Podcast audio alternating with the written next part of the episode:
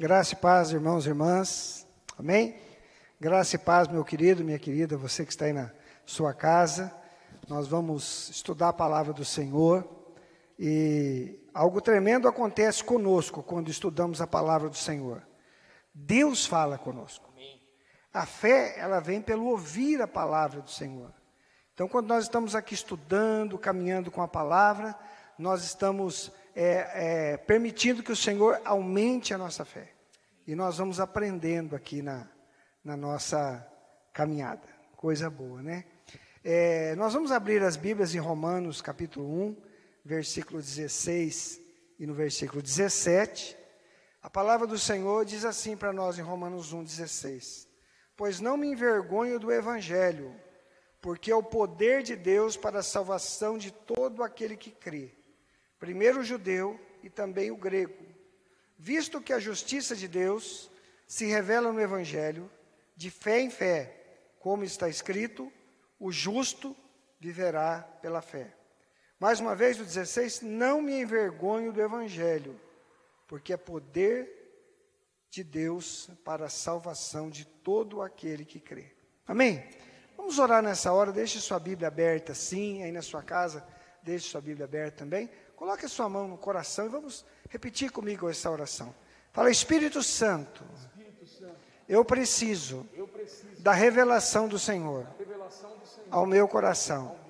Fala, Pai, bem alto comigo. Abre os meus ouvidos espirituais. Eu quero guardar a tua palavra, viver a tua palavra, em nome de Jesus. Amém. Amado, Romanos capítulo 1, versículo 16 e 17, ele vai falar que não se envergonha do evangelho, e depois ele vai dizer, visto que a justiça de Deus se revela no evangelho. Eu vou começar um versículo e eu tenho certeza que você vai continuar, tá? Ide e pregai o evangelho a toda criatura. Amém? Vamos decorar esse versículo então? Como que é? Ide e pregai o evangelho toda criatura. Ide e pregai o evangelho a toda criatura. Esse aqui é um envio que Jesus faz. Havia caminhado com os discípulos durante três anos, e lá no finalzinho do evangelho de Marcos, capítulo 16, no versículo 15, vai dizer isso: Ide e pregai o evangelho a toda criatura. O que é pregar o evangelho? Né? Até comentei no culto anterior, que uma vez estava em um congresso em Niterói, no Rio de Janeiro, e tinham várias pessoas testemunhando a questão da, de como estava o movimento cristão na cidade. E tinha um irmão nosso, que era da igreja metodista, do, é, do da é, comunidade, da comunidade do Vidigal, né? E ele estava testemunhando ali o que, que Deus estava fazendo. E ele deu um testemunho de um rapaz, e esse moço, ele chamava Josué, ele foi na igreja num determinado dia, a igreja estava fechada, mas tinha alguns jovens louvando, mais assim, próximo ali da igreja. E ele foi lá e aceitou Jesus, e começou a ouvir a palavra, e ouviu que deveria pregar o evangelho a toda criatura. Então ele pegou uma Bíblia, e foi lá para a comunidade do Vidigal, e saiu, rasgava uma folha da Bíblia, passava cola e colava num barraco. Passava em outro, passava em outro, tal. Ele entendeu que pregar o evangelho era sair pregando as folhas da Bíblia em todo lugar. É para você pregar a palavra, levar a palavra. E como ele era traficante ali naquela região, ele ia armado, então todo mundo deixava ele colocar o, um, um texto da Bíblia ali.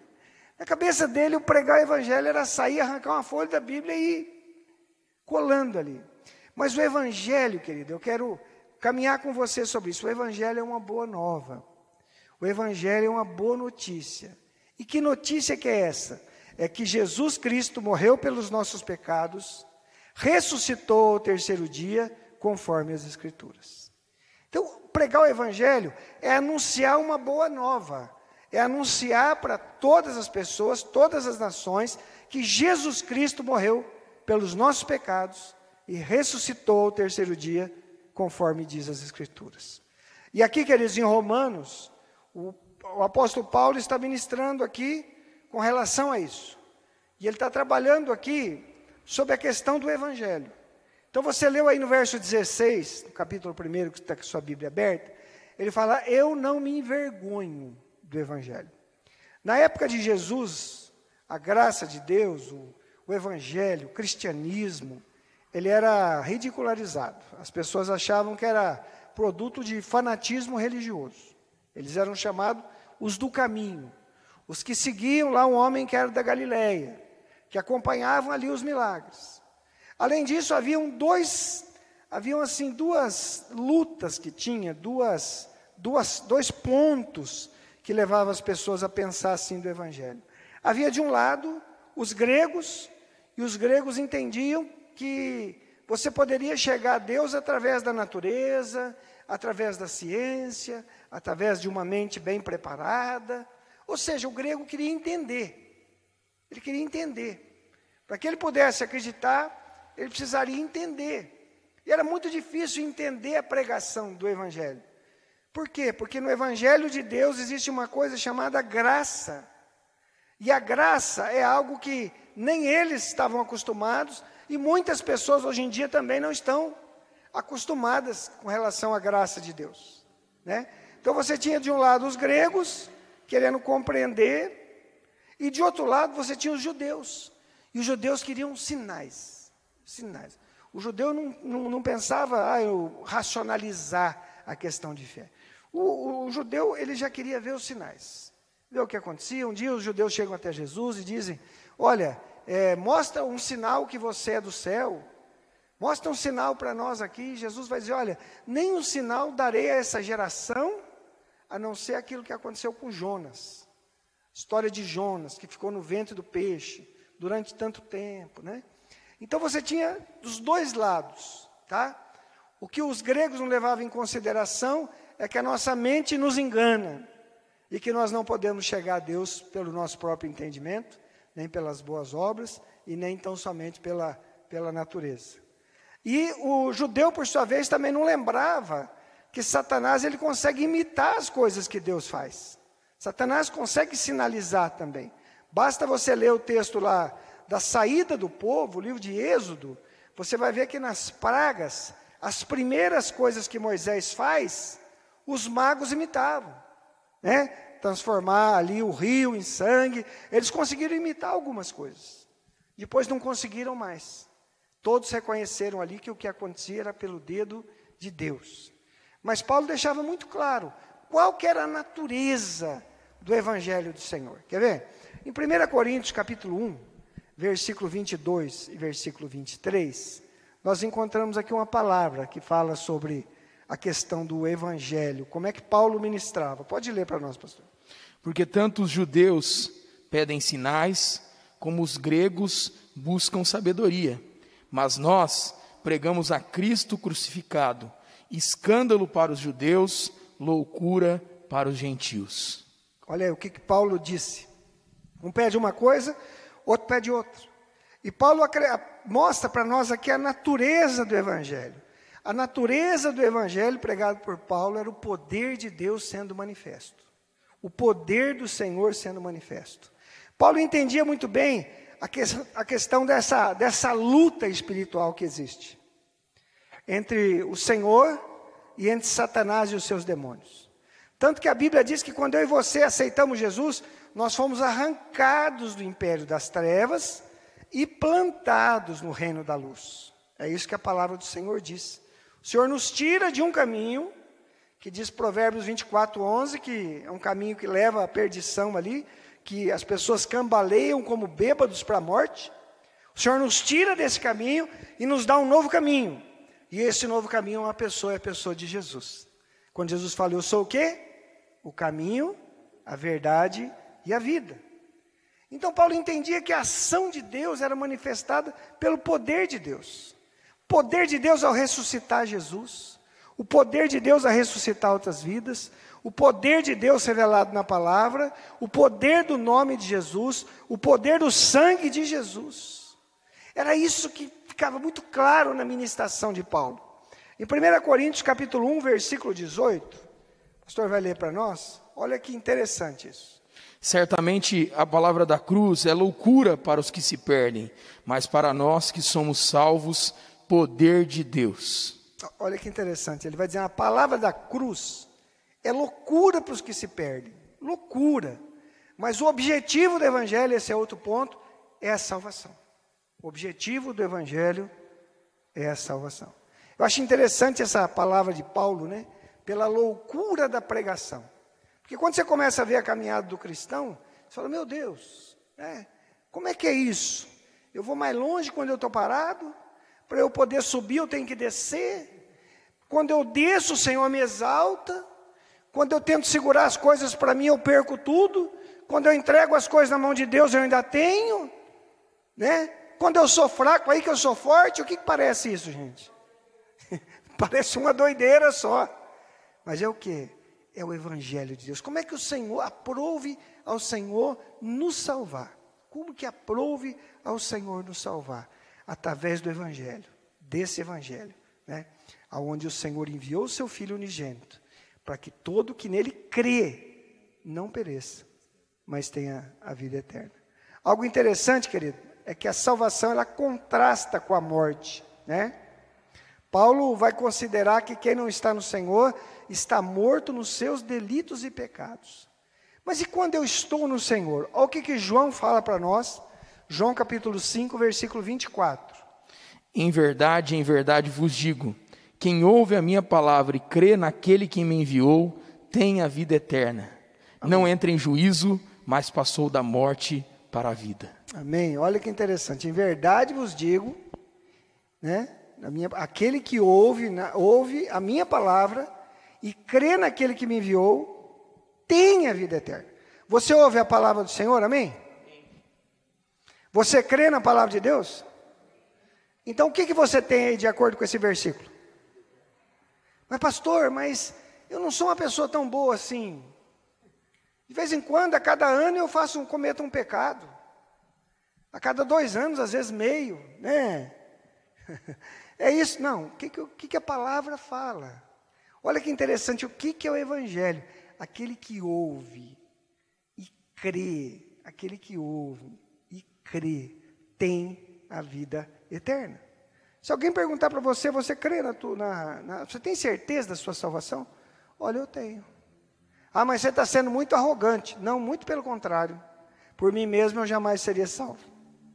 Mas eu tenho alguém que morreu por mim alguém que derramou o sangue dele por mim. E alguém que prometeu que onde ele estaria eu vou estar também. Então eu sou salvo em Cristo Jesus.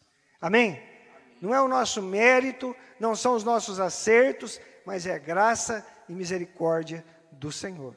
Então aqui nós temos que pensar nessa salvação eterna e nessa morte eterna. Há um texto de Mateus capítulo 18, versículo 8 e 9.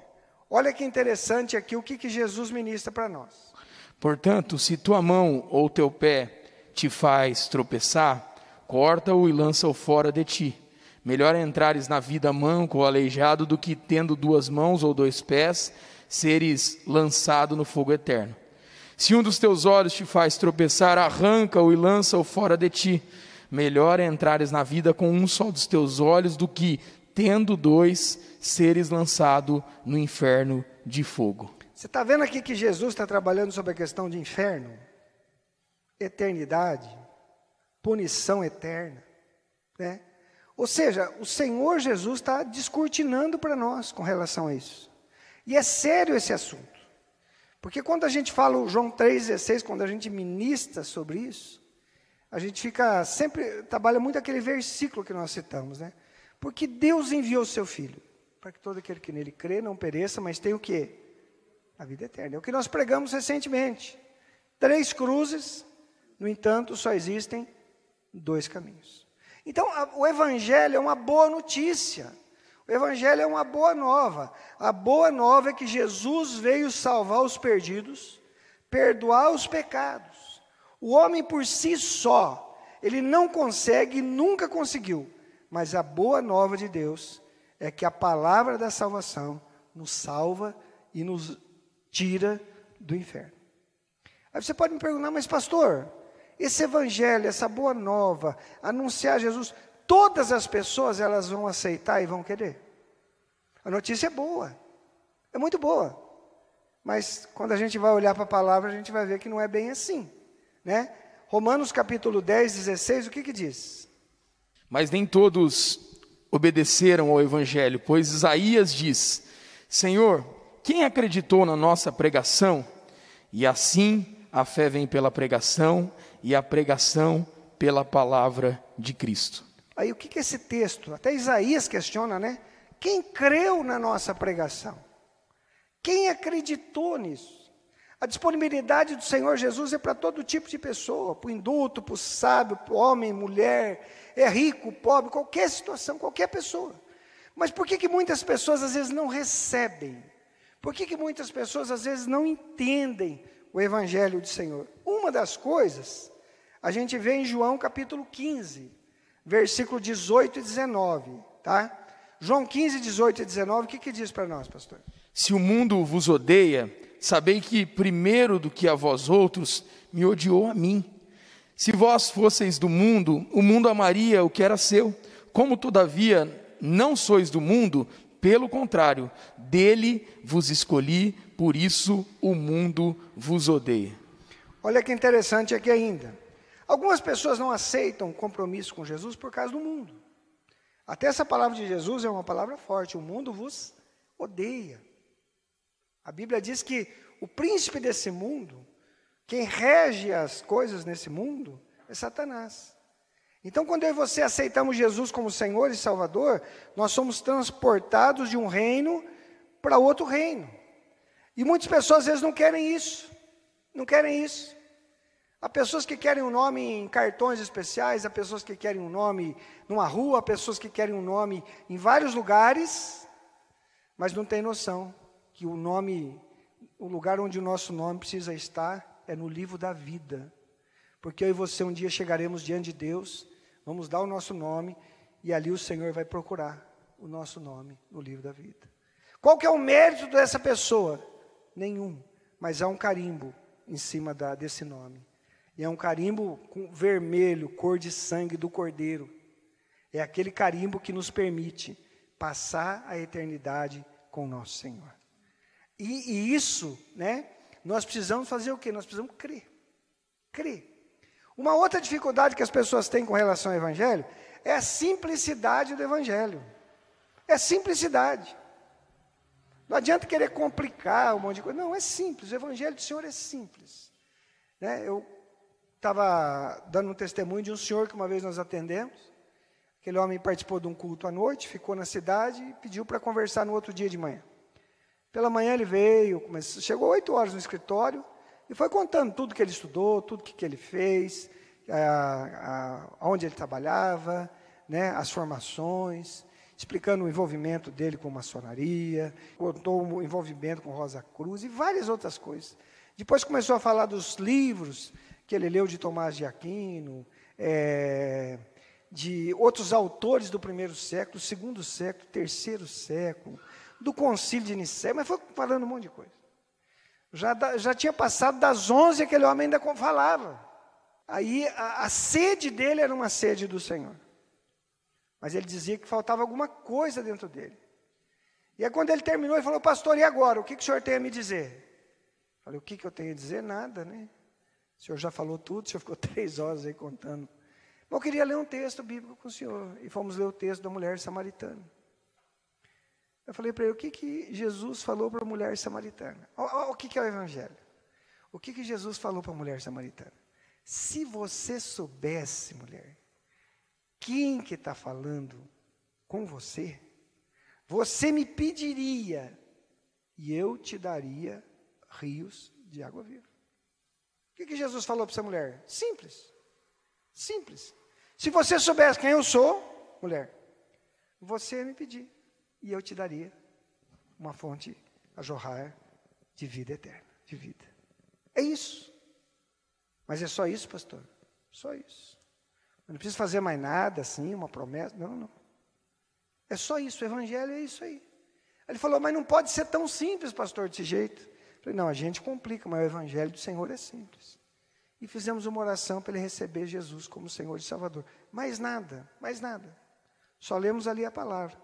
E ele falou que ele queria aquilo. Né? Alguns meses depois, ele assumiu um compromisso numa igreja, se batizou. Deus fez uma obra. Mas o evangelho é simples. Né?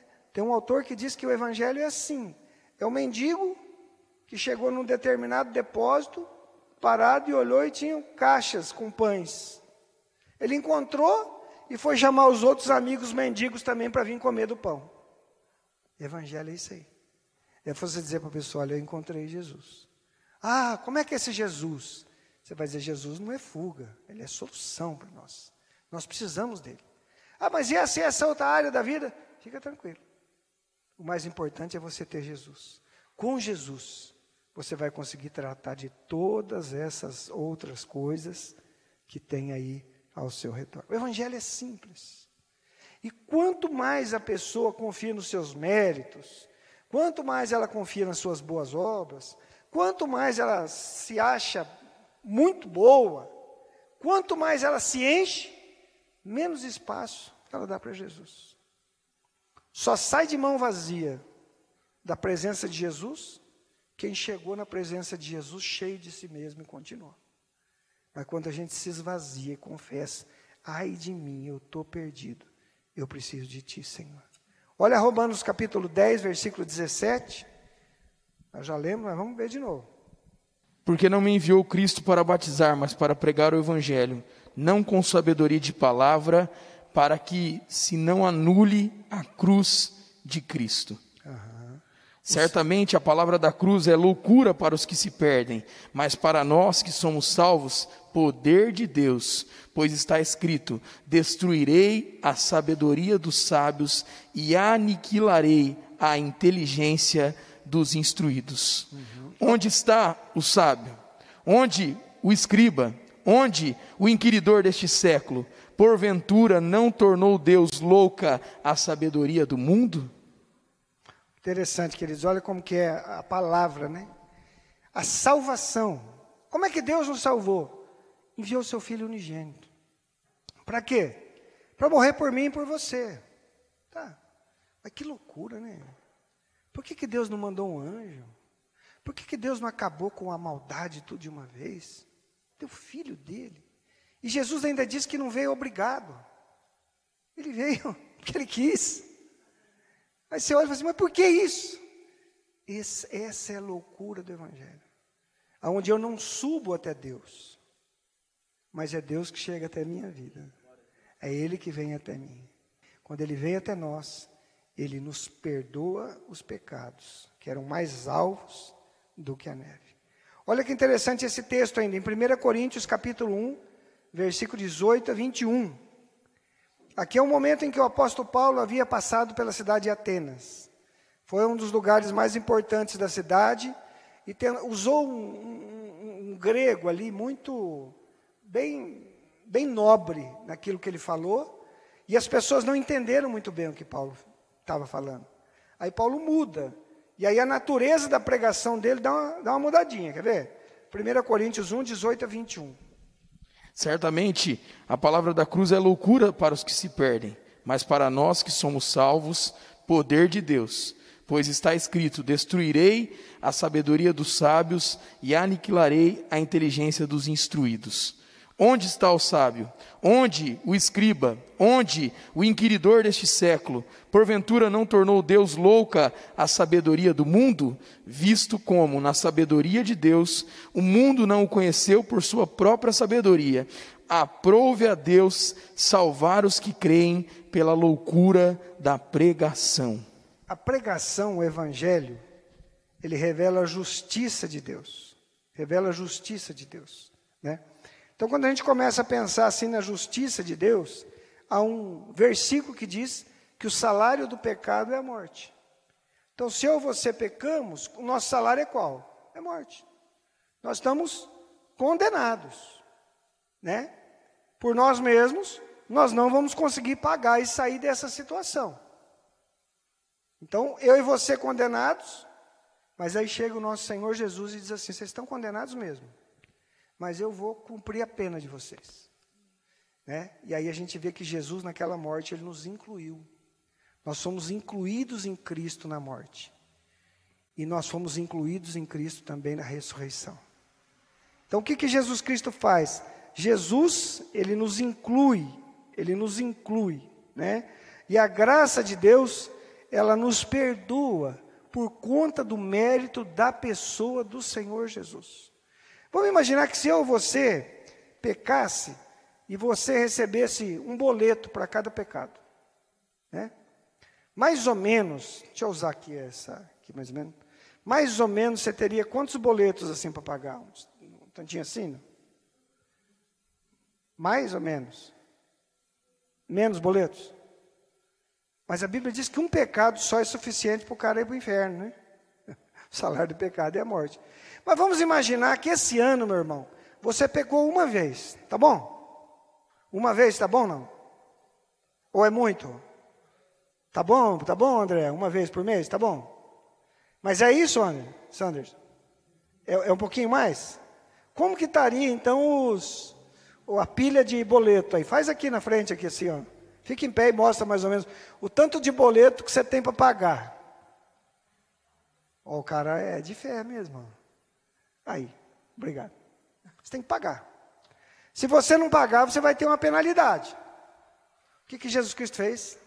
Jesus Cristo chegou e pagou essa dívida. Ele não conseguiria pagar nenhuma dessas dívidas. Mas Jesus veio e pagou. Tem um autor chamado Henry Lau que disse: Contempla a cruz, ali Jesus paga a dívida do nosso pecado, com uma morte cujo valor nenhuma língua humana pode descrever. A justiça segura uma balança que geme sobre as nossas montanhas de iniquidade, mas do outro lado está o sacrifício de Jesus. E o sacrifício de Jesus pesa mais do que tudo aquilo que eu fiz de errado. Sabe quando você, não sei se alguém de vocês é do tempo que tinha aquela balança na venda? Alguém lembra disso? Não? Acho que só eu e a irmã ali, ó. Antigamente você tinha uma balança. Então você colocava alguma coisa aqui, você tinha que ter um peso para dar um equilíbrio. A multidão dos nossos pecados estão de um lado aqui. Nós não conseguimos sair, mas Deus enviou Jesus. E a morte na cruz de Jesus vem do outro lado da balança e passa tudo aquilo pagou, pagou, pagou. Jesus pagou a minha dívida. Né?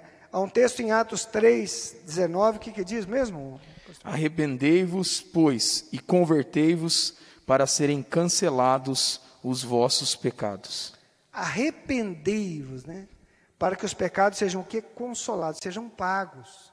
Na cruz, Jesus, uma das últimas palavras de Jesus foi: tudo está consumado. Tudo está consumado. Em grego, como é que é mesmo, pastor?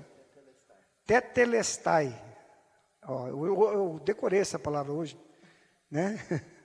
Tetelestai. E tetelestai significa pago. Está pago. Eu, conversando com uma irmã esses dias atrás, ela tinha perdido uma conta de luz.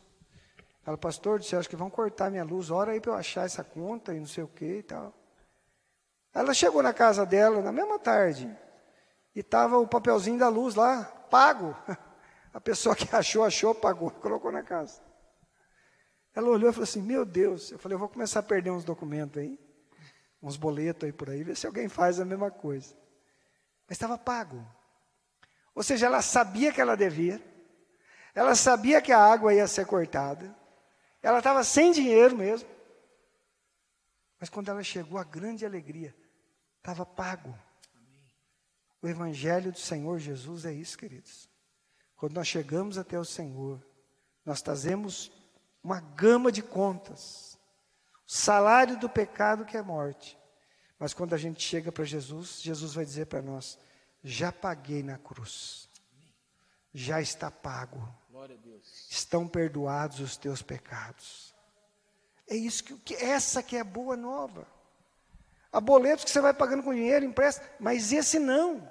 Esse custou o sangue do Cordeiro de Deus. O sangue que foi derramado, como foi cantado hoje. Através do sangue de Jesus eu sou livre. Eu sou livre. Eu sou livre. O que, que é boa nova do Evangelho? Olha, você é livre. Como livre? Jesus pagou as suas dívidas. Ah, mas eu estou com as contas aqui. Isso aí você vai acertando, mas Jesus pagou uma dívida eterna por você. Porque Ele te ama. Quando a gente participa da ceia, querido, querida, nós estamos trazendo a memória que Jesus morreu por mim e por você. E o sangue precioso foi derramado para que a nossa dívida fosse paga. Amém?